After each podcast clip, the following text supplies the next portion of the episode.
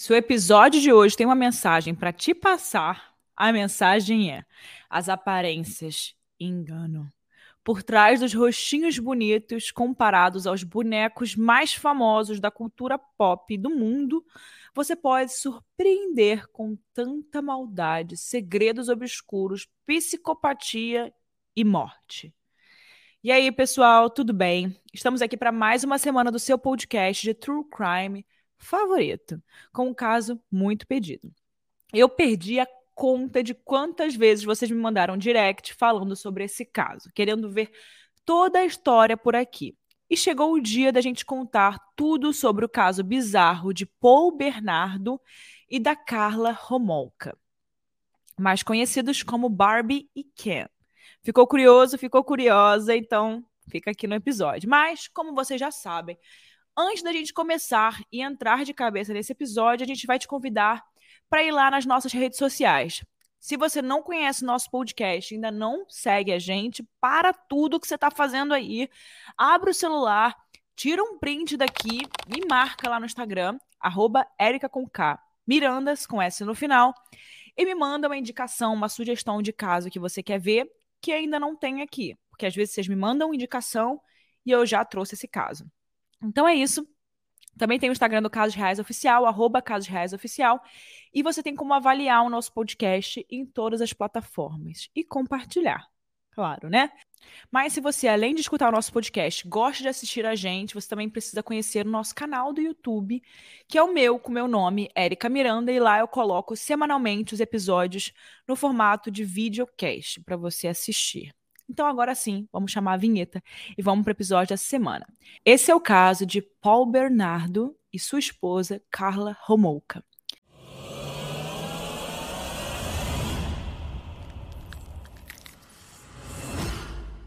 Paul e Carla eram um casal padrão, muito bonitos, carismáticos, dignos de capa de revista. E é bem aquela história de quem vê cara não vê coração, né? E nunca se julga um livro pela capa. Você já sabe dessa história. Se você visse essas duas pessoas, você jamais imaginaria a loucura e a psicopatia que estava por trás daqueles rostinhos bonitos. Por esse motivo, eu queria começar o caso de hoje contando um pouco do background da vida dos dois, para que vocês possam conhecer os personagens da nossa história e tirarem as suas próprias conclusões. Vamos começar com Paul. Paul Bernardo nasceu em 27 de agosto de 1964, em Ontário, no Canadá. Seus pais eram Kenneth e Marilyn Bernardo. E eles eram uma família de classe média financeiramente bem-sucedida, onde tudo ocorria normalmente, bem, não faltava nada. E, e né, a família toda certinha, não tinha nada ali que ninguém considerasse estranho. Eu já falei para vocês que as aparências enganam, né? É, que não se apeguem também a essas aparências. Então tá, é só um lembrete aqui. No ano de 1975, Kenneth Bernardo, o seu pai, foi acusado de abuso sexual infantil. E tinham rumores de que ele também tinha molestado o seu próprio filho. Ainda assim, o Paul não parecia ter sido violado ou afetado emocionalmente por esse episódio muito triste e muito sério da sua infância.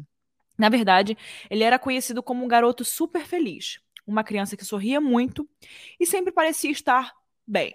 Até que anos depois, quando Paul tinha se tornado adolescente, mais ou menos com uns 16 anos, a sua mãe Marilyn trouxe à tona uma informação super complicada sobre a história de vida deles. Ela disse que ele, na verdade, era um caso de um era um, um, um resultado de um caso fora do relacionamento extraconjugal, ou seja, ele não era filho de Kenneth, como ele acreditou ser a vida inteira. Meu Deus, né? Depois dessa revelação, o comportamento de Paul começou a mudar. A história da família, toda certinha, sem problema, começou a, a aparecer a verdade, né? E ele deixou de ser aquele jovem super gente boa com tudo e com todos. É claro que vai alterar, né, a pessoa. Meu Deus, olha que bizarro. E as pessoas mais próximas começaram a notar essa mudança de comportamento como uma forma muito clara, dava para ver de longe, até porque ele passou a tratar a sua própria família de um jeito muito diferente. Quando ele falava sobre a mãe dele em público, ele mudava completamente o semblante, né? Ele dizia que ela era uma pessoa desajustada socialmente e muitas vezes a chamava de coisas para ofendê-la, como por exemplo que ela era garota de programa, enfim. Mas o comportamento dele não parou por aí. Além de tudo isso, o Paul se tornou um cara super perigoso para se relacionar. Quando ele foi estudar na Universidade de Toronto, ele começou a sair com mulheres que conhecia em bares, para depois humilhá-las e espancá-las. Muitas vezes a agressão era realmente física, não apenas verbal. E ele era um cara muito perigoso. O fato era que Paul era um, um cara muito bonito e charmoso. E isso por si só já era o suficiente para manipular e enganar as mulheres. Elas ficavam com um cara que elas achavam que era bonito e gente boa, mas ele usava isso como isca para que elas não percebessem o que estava por trás da intenção dele. Em 1987, o Paul conhece a Carla Homolka. Carla nasceu em 4 de maio de 1970 em Port Credit, no Ontário, e era a irmã mais velha de três irmãos. Os seus pais, Dorothy e Carol Homolka, tinham mais dois outros filhos, que eram Logan Valentine e Tammy Homolka, que eram irmãos de Carla. Quem a conhecia desde pequena dizia que ela era uma criança certinha, bonita, inteligente e popular. Quando ela era criança, a Carla gostava muito de desenhar e expressar o seu amor pelos animais. Infelizmente, a Carla era asmática e teve que ser hospitalizada com muita frequência, mas ela não deixou de amar os animais por causa disso. Inclusive, isso fez com que ela se candidatasse a uma vaga de emprego em uma clínica veterinária depois do ensino médio. Assim como acontecia com Paul, não havia nada no jeito ou na aparência de Carla que sugerisse o tipo de pessoa que ela era, né, ali por dentro. Nós encontramos também nas pesquisas que Carla testemunhou várias vezes seu pai bêbado brigando com a mãe quando ela era pequena. A gente não sabe até que ponto isso pode ter influenciado a saúde mental dela ou se trouxe algum tipo de gatilho, mas ambas as famílias eram marcadas por muita violência dentro dos seus próprios né, núcleos. Ela começou a ler os livros Mistérios de Hard Boy e Nancy Drill aos 12 anos e acabou ficando obcecada com as histórias de crime e como se safar deles. Mas conforme ela ia ficando mais velha, os seus modos de vida e hobbies estavam se distanciando daquela pessoa que ela costumava ver. Volta e meia, ela participava de rituais espirituais com seus amigos, e conforme ela ia crescendo, o seu amor pelos animais começou a diminuir. Teve um dia que ela, do nada, jogou o hamster do seu amigo pela janela, matando o coitado do bicho. Mas fora isso, ela era uma pessoa bem mandona, bem controladora. Os seus comportamentos de infância iam sumindo conforme ela ia ficando mais velha e ela estava se tornando cada vez mais uma pessoa violenta. O seu primeiro namorado era um cara chamado Doug, e ela chegou a admitir que os dois experimentavam muitas drogas e tiveram relações sexuais né, juntos. Ela também admitiu que fantasiava sobre a morte e como ela poderia ser, e que essas fantasias sobre a morte a levaram a se cortar com uma faca por causa disso. Bom, talvez essa influência das drogas tenham começado a ajudar a mudar um pouco é, enfim, do jeito dela, das coisas que ela gostava de fazer e também das companhias, né?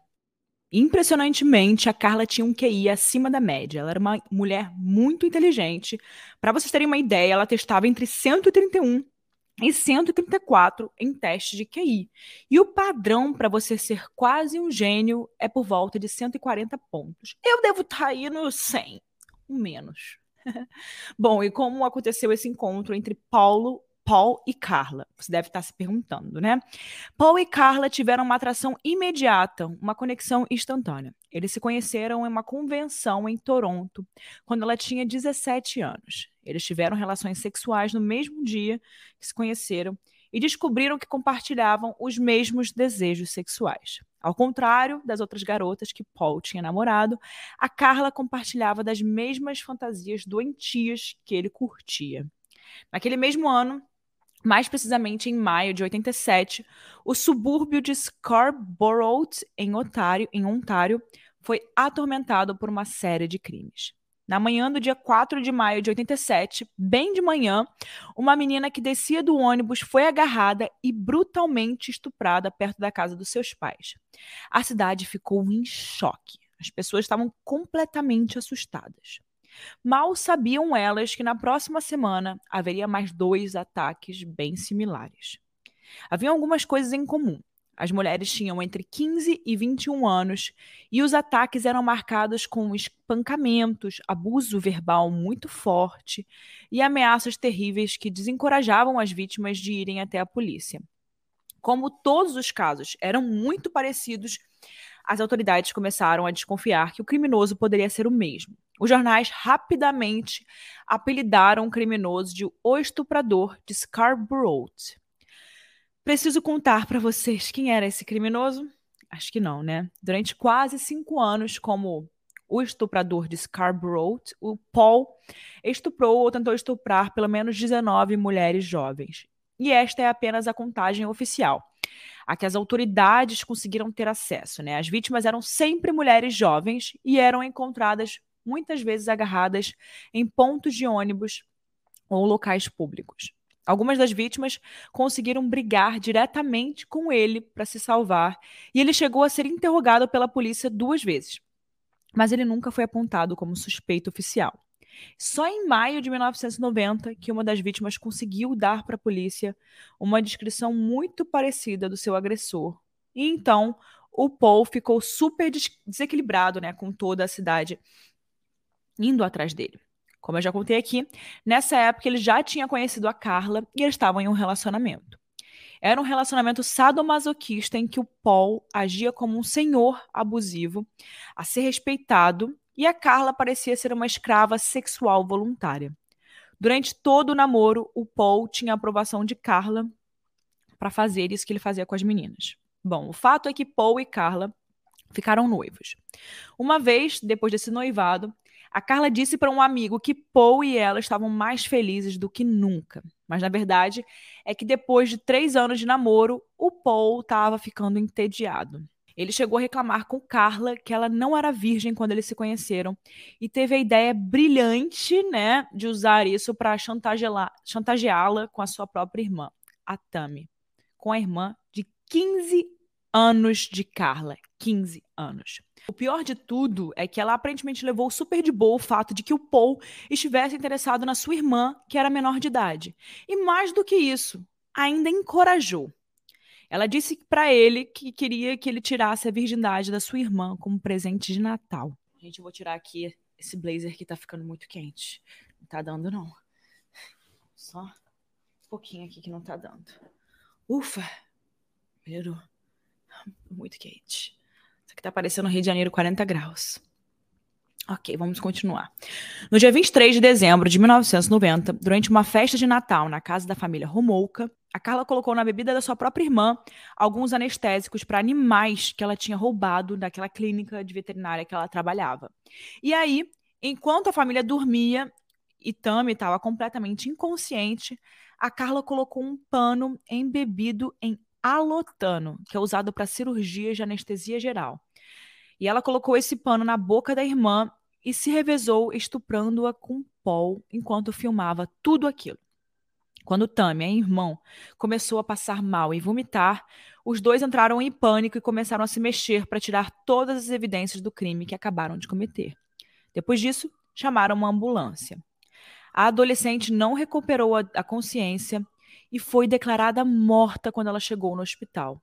Ainda que a queimadura química que estava no rosto dela foi tinha sido percebida, tinha sido notada, as drogas não foram detectadas no seu organismo e a sua morte foi considerada um acidente. Disseram, naquela época, que a causa era o engasgo com o vômito pelo álcool. Mas, ao invés de que talvez essa coisa ruim, né, essa morte de um familiar, talvez diminuísse os crimes que eles estavam cometendo, o apetite dele só aumentou. No ano de 1991, a própria Carla chamou a atenção de uma nova amiga do trabalho. Ela convidou a menina para ir até a sua casa, que nessa, nessa época ela já estava dividindo com o Paul. Eles drogaram a menina, violentaram ela e Carla mais uma vez gravou um vídeo. A sorte deles era que Jane, a garota, sobreviveu e acordou sem nenhuma memória do que aconteceu. Naquele mesmo ano, no dia 29 de junho, os dois se casaram.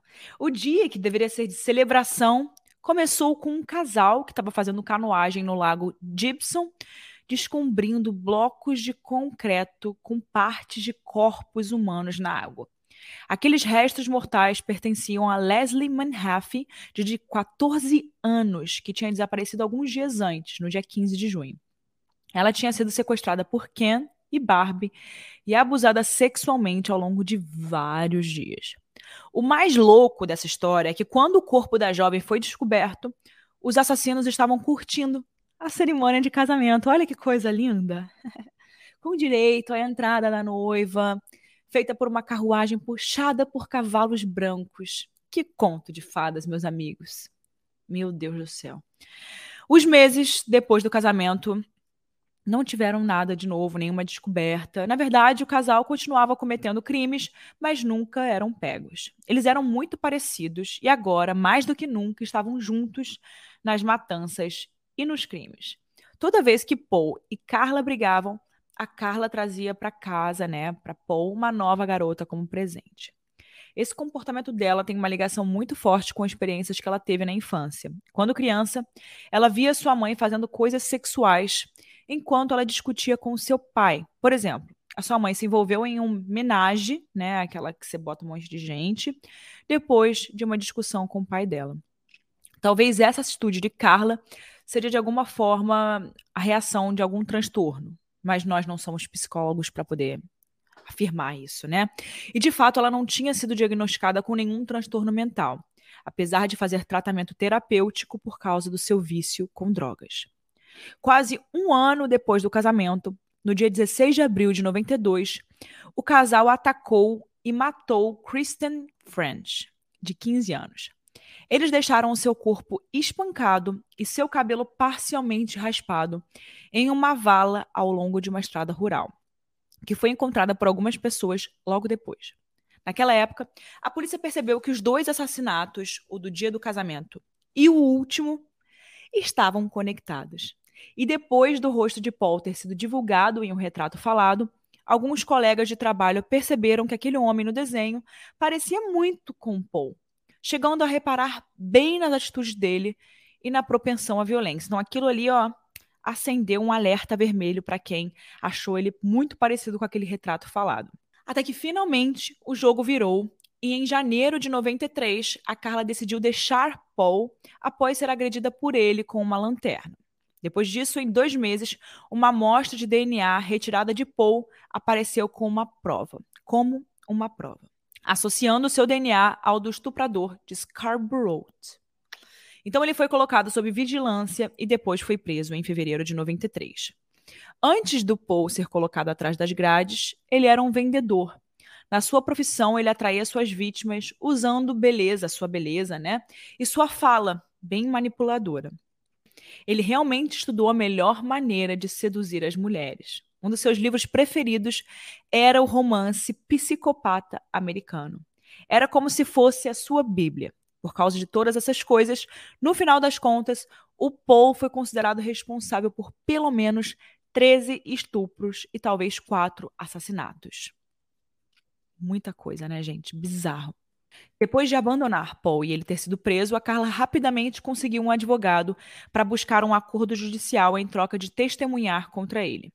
Nesse depoimento especial, ela disse às autoridades que o Paul tinha contado para ela que tinha estuprado pelo menos 30 mulheres, mas Carla não contava que as autoridades fossem investigar as fitas de vídeo que o casal fez mostrando os seus crimes, né? E por causa disso, a sua verdadeira natureza também foi revelada, não só a do Paul. Né?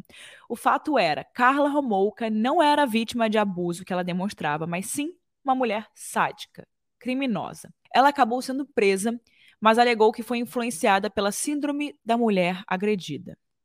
O governo acabou concordando com uma sentença de 12 anos em troca da sua cooperação no caso. Em 2005, Carla foi libertada e seguiu a sua vida. Se casou de novo e, inclusive, engravidou. Olha que incrível! Uma pessoa perfeita para criar uma família, né?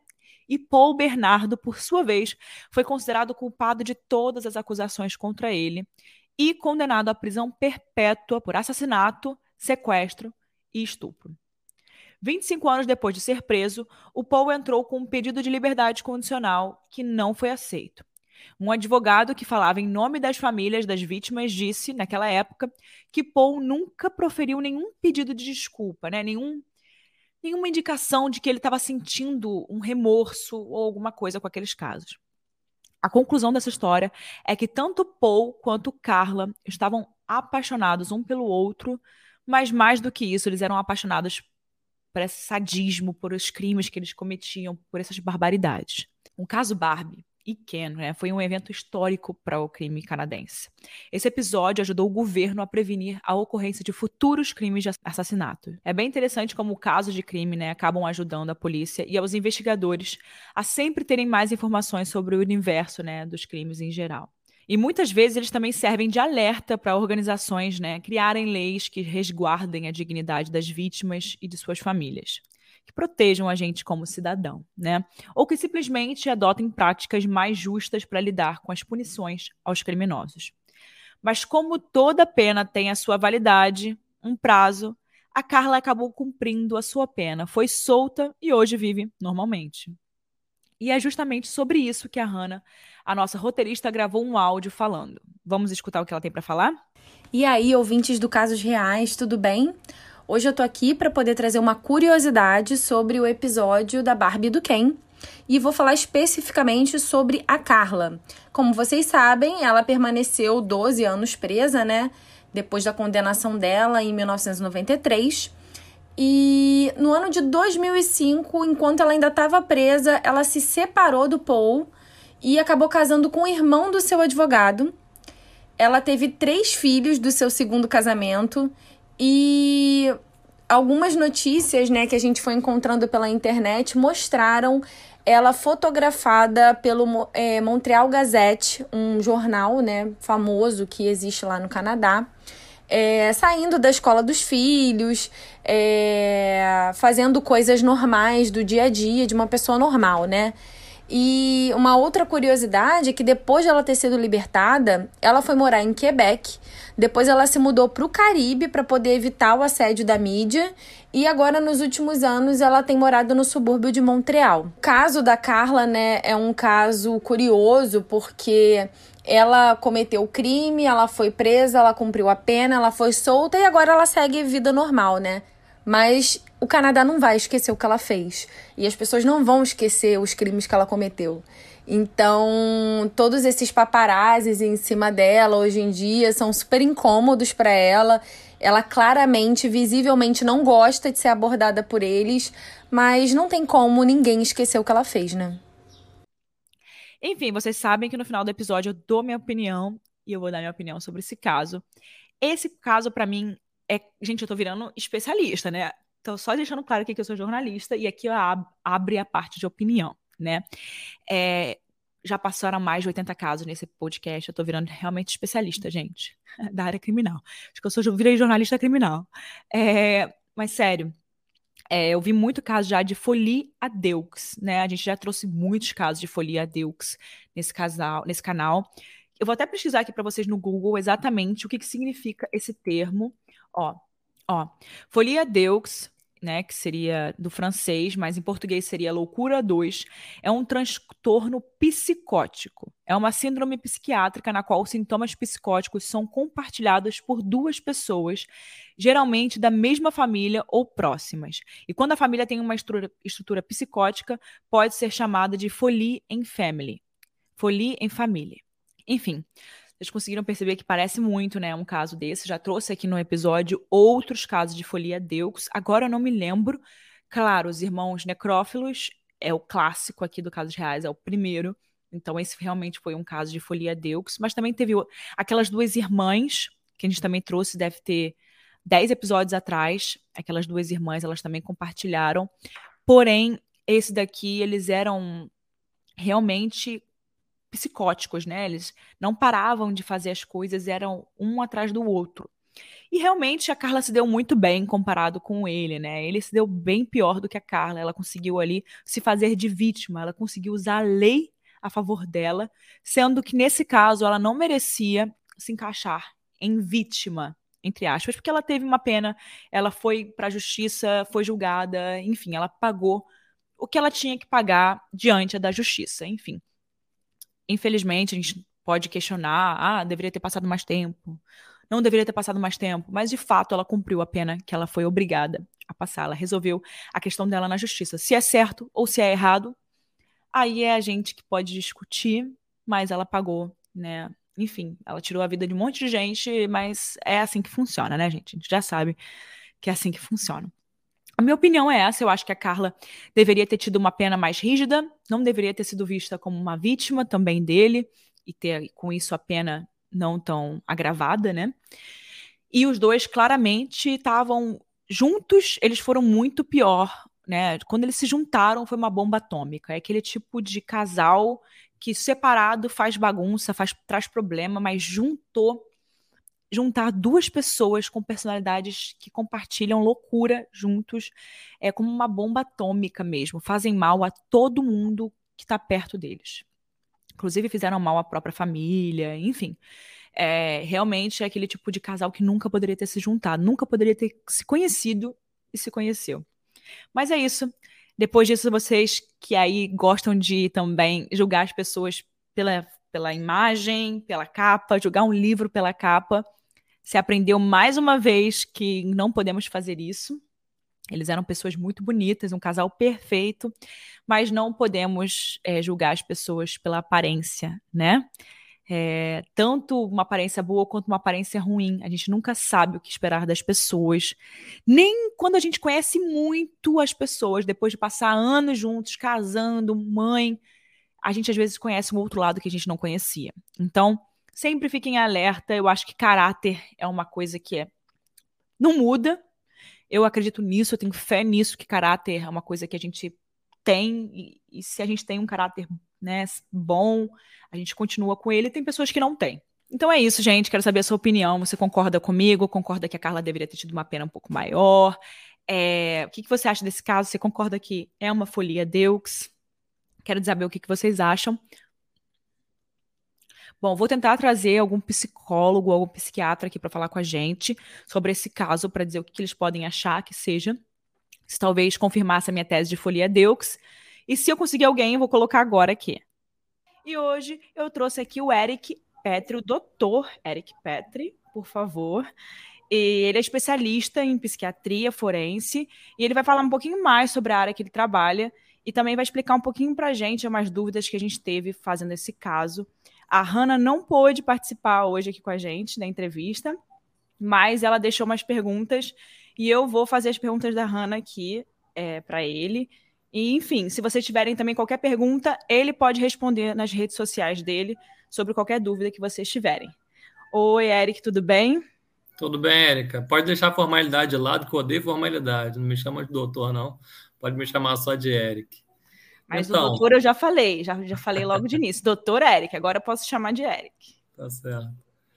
É, então, meu nome é Eric Petri, eu sou psiquiatra forense, formado pela FRJ, fiz psiquiatria forense pela FRJ e atualmente trabalho é, no Tribunal Regional do Trabalho e tenho meu consultório nas redes sociais, quem quiser me procurar, é DR Eric Petri no Instagram ou um canal que eu tenho no YouTube, onde eu faço alguns, alguns vídeos também, por Eric Petri, pode me encontrar. Prazer muito grande estar aqui contigo. Obrigado pelo convite. Vamos ver se eu consigo ajudar a elucidar algumas questões aí. Então, hoje o caso é um pouquinho. nossos casos nunca são leves. É, não sei se você teve um tempo para poder olhar o podcast, não tem caso leve aqui, mas esse é um caso que deixou a gente com muita dúvida, porque envolve muito realmente a psique humana, é, tudo aquilo que, como jornalista, eu não consigo explicar, não consigo falar mais profundamente. Então, Hoje a gente vai falar do caso do Paul Bernardo e da esposa Carla Romulka. A primeira pergunta que eu tenho para você é que tipo de transtorno que pode ser percebido nessas ações em casal, entre duas pessoas. A gente consegue associar isso à folia deux, é, esse é um termo que a gente consegue ver bastante na internet, quando citam em casais, é, ou esse transtorno psicótico compartilhado, que seria a tradução né, do folia deux. É, então, esses crimes assim cometidos por casais, normalmente é quando a patologia casa, né? É, quando a doença casa. O folia D é uma é uma, um transtorno que a gente chama de transtorno psicótico compartilhado. E aí, em geral, é, você tem que ter quebra de uso de realidade. Não seria o caso deles, porque se, é, seria como se, no folia D a gente tem o, que o leigo chama de loucura, né? ou seja, uma quebra de uso de realidade. Então acontece, vamos pegar o carro-chefe da, das psicoses, que é a esquizofrenia, por exemplo. Acontece, aconteceria, por exemplo, se eu fosse um cara esquizofrênico, e aí eu estou isolado numa ilha, né, com a minha esposa, e eu começo a delirar e acreditar piamente, veementemente, que a, gente não pode sair daquela ilha, porque existem uma, uma guerra de marcianos do lado lá de fora, e que a, a humanidade está toda exterminada. E aí ela passa a acreditar nesse delírio. Acredita, ela, ela sem patologia nenhuma, eu esquizofrênico, ela passa a acreditar, passa a delirar. É uma espécie de contágio do delírio. Isso seria o folia D. Então, o folia D, ele predispõe uma doença psiquiátrica grave, uma psicose, né? Que não era o caso desse casal. Esse casal, a doença é, casou porque eram psicopatas muito graves, né? Psicopatas que extrapolam um pouquinho o limite da grande maioria dos psicopatas, que é quando você junta a psicopatia mais o sadismo e mais a perversão sexual em assassinar. Então a gente, a gente juntou aí dois serial killers e esse foi o casamento, dois psicopatas. Então seria mais adequado a gente falar desse jeito. Sim, porque eu gosto de pesquisar especificamente sobre psicopata. E não necessariamente todo psicopata comete assassinatos, certo? Não necessariamente. É, não, é. Isso é assim. O psicopata é aquele cara, em geral, que assim, se ele precisar pisar na tua cabeça para chegar onde ele quer chegar, ele vai pisar e dane-se. Mas se você não estiver no caminho dele, pouco importa. Ele vai e segue, né? Fazendo as trapaças dele, os mau caratismo, mentira, manipulação, aquilo todo que a gente já conhece. Agora, o serial killer é um, é um grupo muito restrito de psicopatas. Muito mais grave, é óbvio, né? Por conta do, dos danos que causa na sociedade, né? A, a, ausência de culpa e remorso é uma, é, uma, é, uma, é uma máxima entre todos os psicopatas. Eles não têm culpa e não têm remorso. Sim. O sadismo é o prazer em, em, em causar dor. Não, e o Paul e a Carla, claramente, eles gostavam das coisas que eles faziam. Tanto que eles repetiam é, daquela forma, meio que usando o sexo no meio de tudo isso, né? Então, eles sentiam prazer naquilo que eles faziam. Esse era o, pro, o grande problema ali entre os dois que eles compartilhavam. É porque, na real, Érica, é o seguinte, cara. Todo, todo serial killer é, ele, tem um, é, ele tem um prazer sexual no assassinato. Todo serial killer. O, assassinato, isso é uma definição que eu acho importante, que é, por exemplo, que eu acho falha no FBI, que foi quem cunhou, né, quem começou a estudar coisa do serial killer, mas que eu acho fundamental. É, e, e uma, um troço que é super interessante também é o seguinte: o serial killer homem, ele, é, a sexualidade culturalmente do homem e da mulher é um pouco diferente. A mulher tem aquela coisa um pouco mais romântica, e tal, o homem é aquela coisa um pouco mais animal. E a, e a, e a dinâmica dos crimes sexuais dos serial killers homens é uma coisa muito mais de, é, de, de, de, de é, espartejar, aquela coisa muito mais violenta. E as mulheres serial killers na história, em geral, matam envenenando, de uma maneira é, um pouco é, mais é, é super interessante. Até na defesa do, do, casal, do Paul e da, e da Carla, acontece um pouco isso, né? Ela fala, um, um, começa a acusar o outro, e ela fala, não, ele matou enforcando. E ela falava, não, ele, ela matava envenenando, né? Poderia ser um ou outro, né? É um pouco a dinâmica. Mas, é, mas é, é, essa perversão sexual no crime, alguns chegam até a ter orgasmo durante o momento do assassinato, enfim. Enfim, a gente comentou no episódio que a Carla, ela alegou, no momento que ela estava sendo julgada, que sofria daquela síndrome da mulher agredida. E, enfim, ela conseguiu diminuir ali a pena dela por causa disso. Você pode explicar para a gente o que, que significa essa síndrome da mulher agredida e de que forma isso, né, isso de fato pode ter interferido no julgamento dela e interferiu, né? Então, para começo de conversa, a síndrome da, da, da, mulher espancada não é um diagnóstico médico. Então, a gente não poderia, a partir daí, ter uma atenuação de pena do ponto de vista da psiquiatria. Aí tem que ver, primeiro, é, no âmbito do direito, se isso se configuraria num crime passional, no caso dela, não, em hipótese alguma. Só que tem o tribunal do júri, né? E muitas vezes ela consegue sensibilizar o júri. Eu cansei de ver isso acontecer. A pessoa consegue sensibilizar o júri e aí sim tem uma atenuação de pena.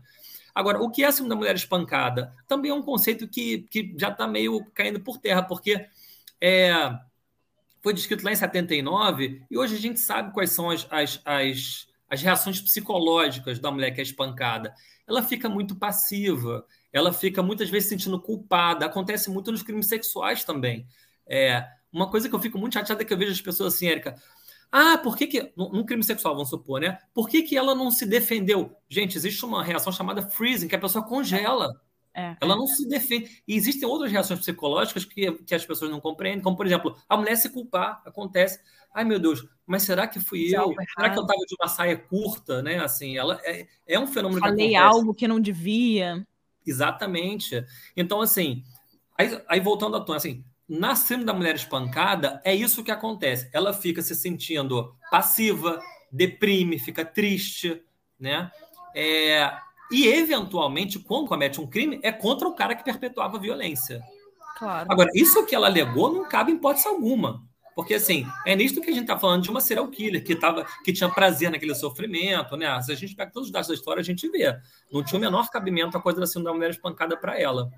Mas, enfim, é, foi o que colou lá no acordo que o, que o Ministério Público fez com, com o advogado de defesa, enfim. Deu certo, né? Colou, né? Infelizmente, colou pela última solta, né? Depois Ela de saiu. pelo menos três assassinatos. Ela está vivendo a vida, já casou. Mas é um prazer estar falando com você.